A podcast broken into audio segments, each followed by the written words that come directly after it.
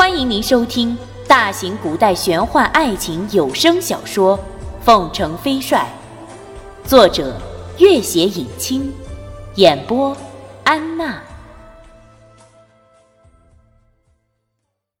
第一百八十集，一些士兵看看这毫无生气的沙漠和偶尔的尸骨，也觉得有些害怕。他们并非想就此退却。而是想起，如果迷失在里面，凉水断绝后那种焦渴而死的感觉，只怕比战死更要可怕的多。托桑看了看前面那片茫茫的死海，看看向导，又看看一众士兵，微笑起来。你们在这附近继续搜索，等我信号。卢林摇摇头，一起进去吧，人多。搜索范围也会大一点。托桑看看这无边无际的死亡之海，这几百人身处其间，只如小小的尘埃，又何必让他们白白丧生？他立刻道：“你们在这附近搜索，有消息就发信号，以七天为期限。如果我没有出来，你们就全部回去，不用管我。”郡公子。我带三头骆驼出发。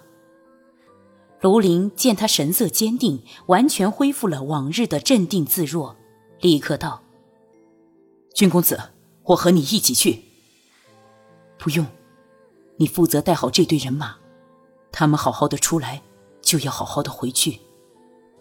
卢林见他那样威严的眼神，只好点了点头。我们在这里等你。大漠边上有一支接应你们的队伍，你们等不到我就即刻返回，无需耽误。卢林惊疑的盯着他，我们至少应该等着你一起走。你们不需要等我。卢林看他决然而冷静的神情，心里更加害怕，但也不敢再说什么，只好低了头，既没有回答，也没有继续追问。三头骆驼带了大量的清水和干粮出发了。这些骆驼都是久经沙漠的商队专用，不但熟悉途径，而且十分驯服。托桑在边境做大宗牲口交易时，早已十分熟悉骆驼的性子，因此也不管他们，只骑了自己的马，任骆驼跟在身边。在这世界的边缘，几乎已经分不清楚时间和空间的区别。只看到朝阳变成夕阳，夕阳又变成月亮。那张鲜活妩媚的面孔逐渐的在眼前清晰起来，他心里一阵欣喜，伸了手。君玉，君玉，我找了你好久了。似乎立刻就要触摸到，可是心里一空，手里也一空。落在手上的是一粒被夜风吹起的沙子，那个人儿，莫非已经远离了这尘嚣而去？这个念头让他心口欲裂。在这样令人窒息的死寂天地，三头骆驼和马似乎都变成了木驼木马，不动也不叫。拓桑看看他们，一时之间，忽然觉得他们和满世界的沙子一般。毫无区别。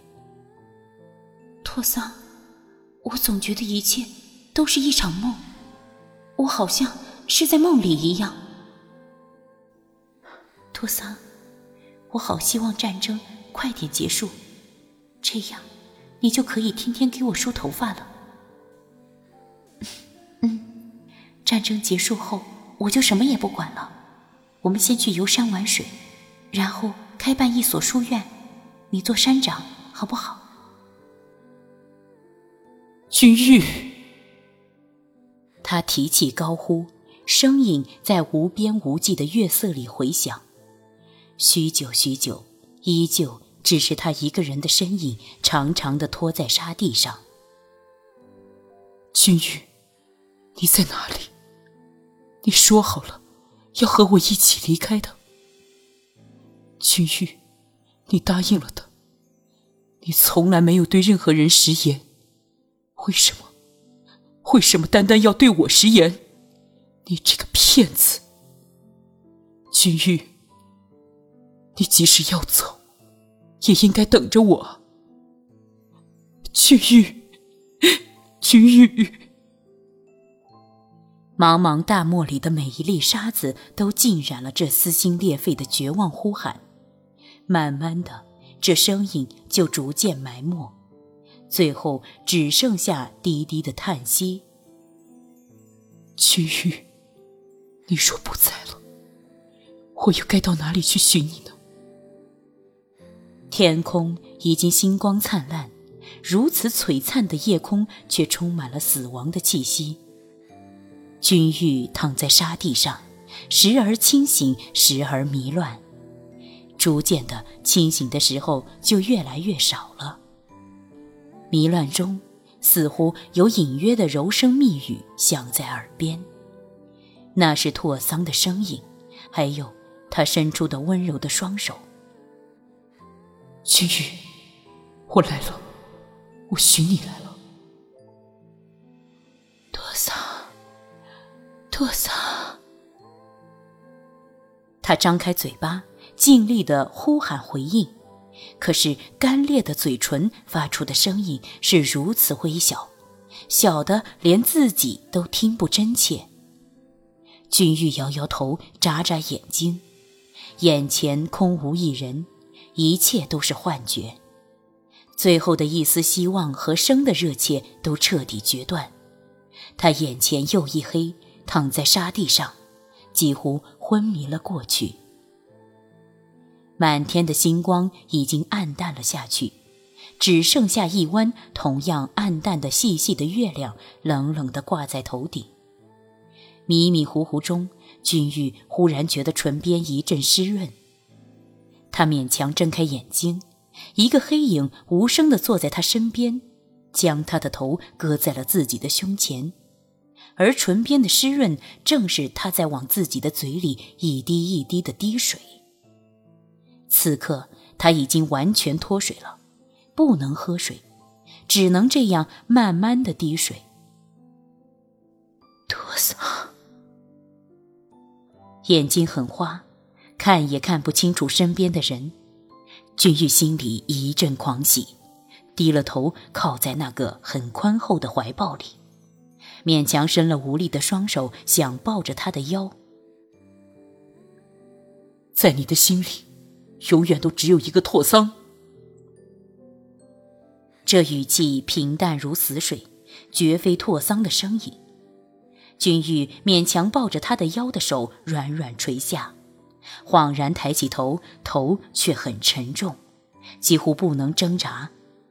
他看着他软软垂下的无力的手。看看他左肩上那道深深的伤口，慢慢的将手里的水囊移开，小心的放在一边。这水囊里还有大半的水，旁边是一个抢来的少少的干粮袋子。最初的两天，他一直有节制的饮水，维持着自己的体力，估算着可以支撑的时间。可是两天后，他也开始滴水不沾了。无论多么焦渴，他都忍着，几乎快忘记了还有这救命的水囊，因为，他一直清楚，那在前面苦苦挣扎着想找到方向和水源的人，从来也没有喝过一滴水。到现在为止，他已经整整七天没有喝过水，又加上每个夜晚赶路，若不是有深厚的功力支撑，他早已葬身沙漠。他勉强睁开了眼睛，看着那双平淡而麻木的眼睛。朱玉，你为什么还要回来？我不能亲手杀你，只好亲眼看你死。哦。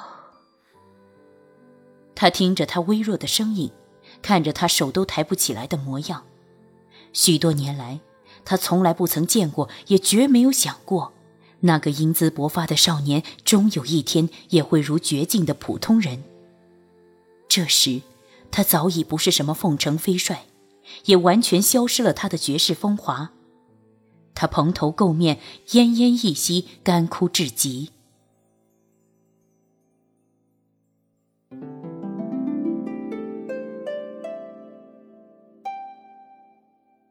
本集播讲完毕感谢您的关注与收听。